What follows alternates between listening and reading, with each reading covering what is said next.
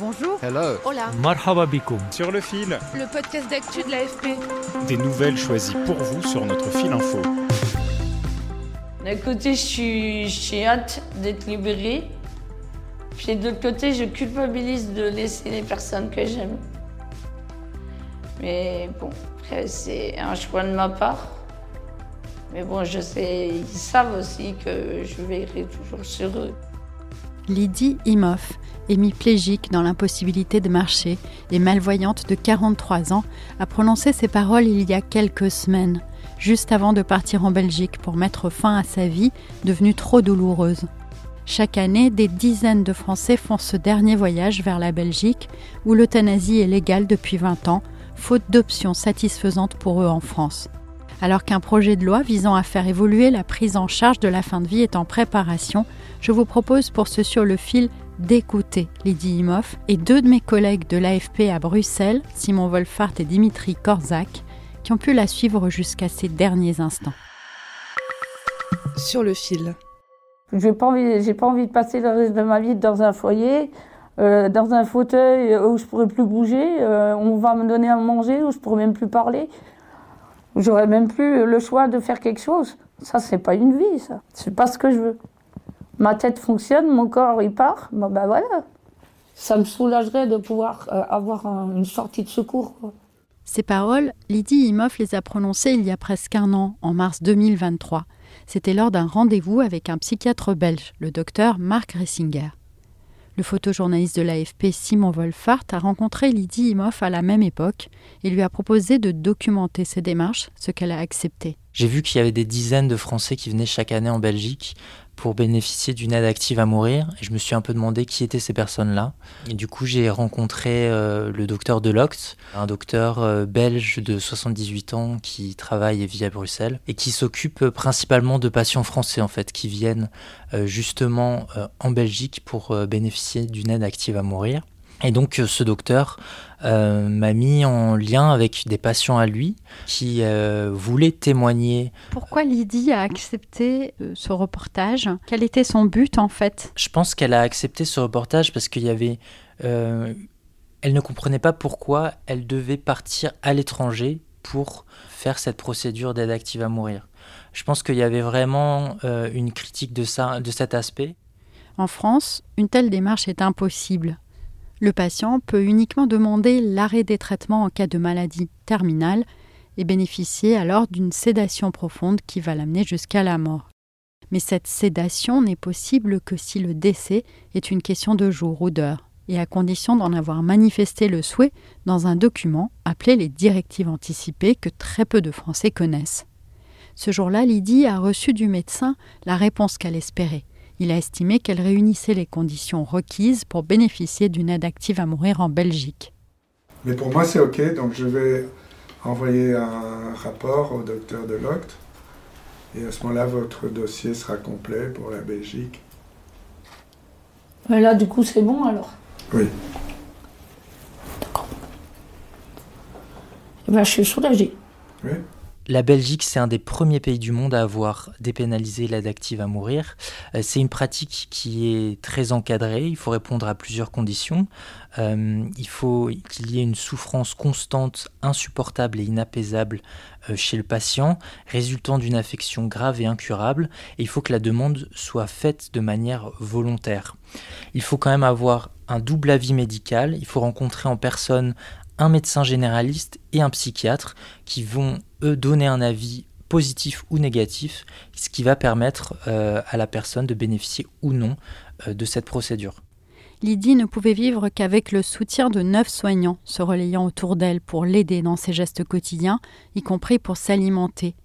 Elle a finalement décidé de passer à l'acte cette année, la vie étant devenue trop dure pour elle. Lydie, c'est une personne qui a beaucoup souffert dans sa vie. Elle est née hémiplégique, donc avec une paralysie de toute une partie du corps.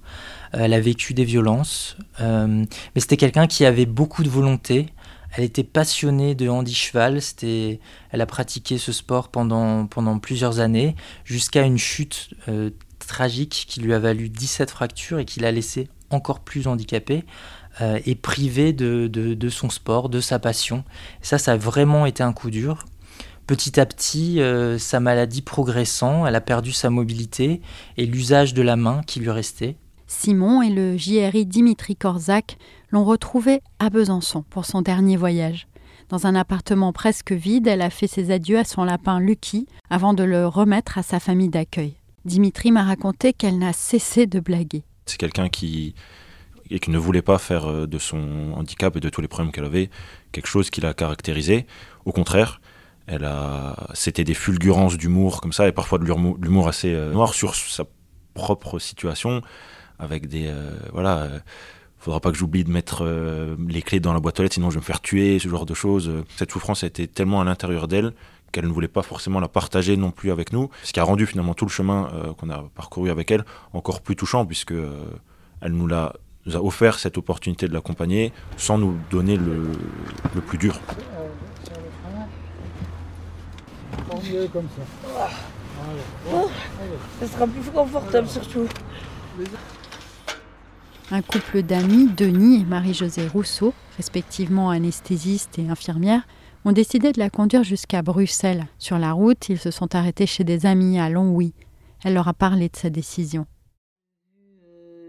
comment ça t'a soulagé d'avoir eu ça Tu l'as dit quand il t'a donné oui. sa réponse. Bah oui, j'étais soulagée. Après, euh, je savais que moi c'était une question de temps, de toute façon, quoi qu'il arrive. Hein. J'espère que là-haut je serai tranquille et puis que je vais avoir un peu de repos. Parce que je suis fatiguée.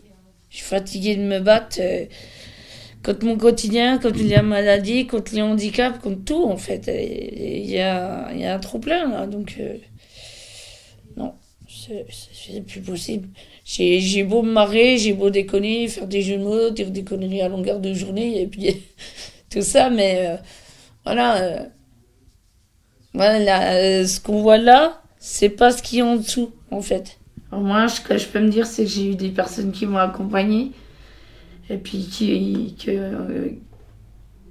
qui ont été logiques, qui ont été. Bienveillantes quand même, t'en as eu Ouais.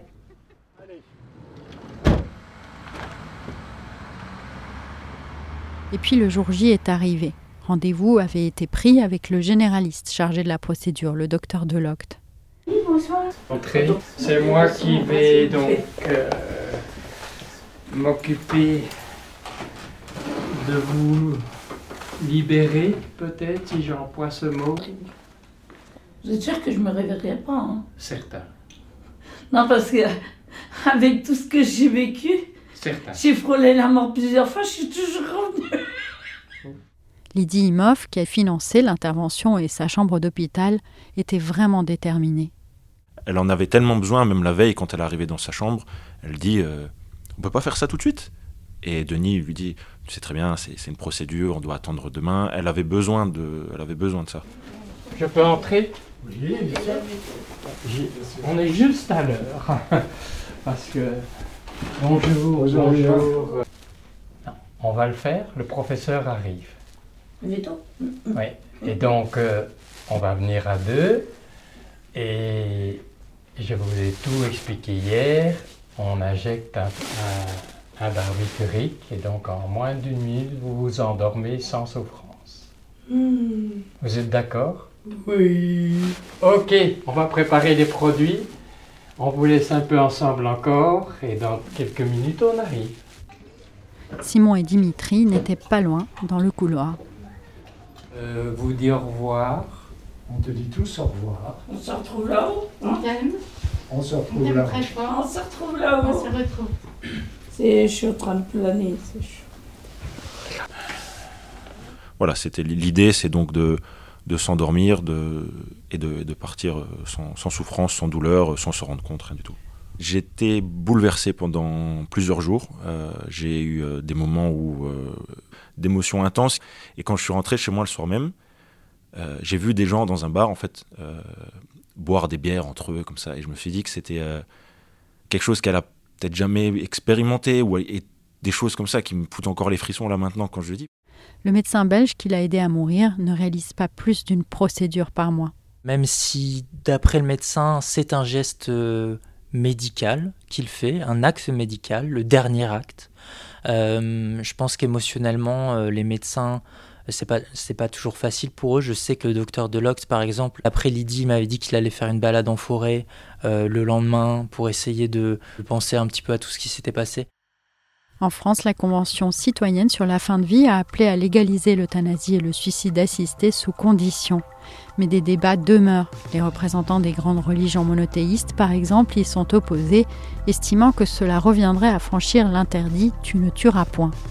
Le gouvernement semble s'orienter vers une loi ouvrant des possibilités très encadrées et limitées, qui sera présentée avant l'été. La Convention a aussi pointé l'insuffisance des soins palliatifs. Sur le fil revient demain. Je suis Michaela Cancela-Kiffer. Merci de nous avoir écoutés. Si vous aimez notre podcast, parlez-en autour de vous.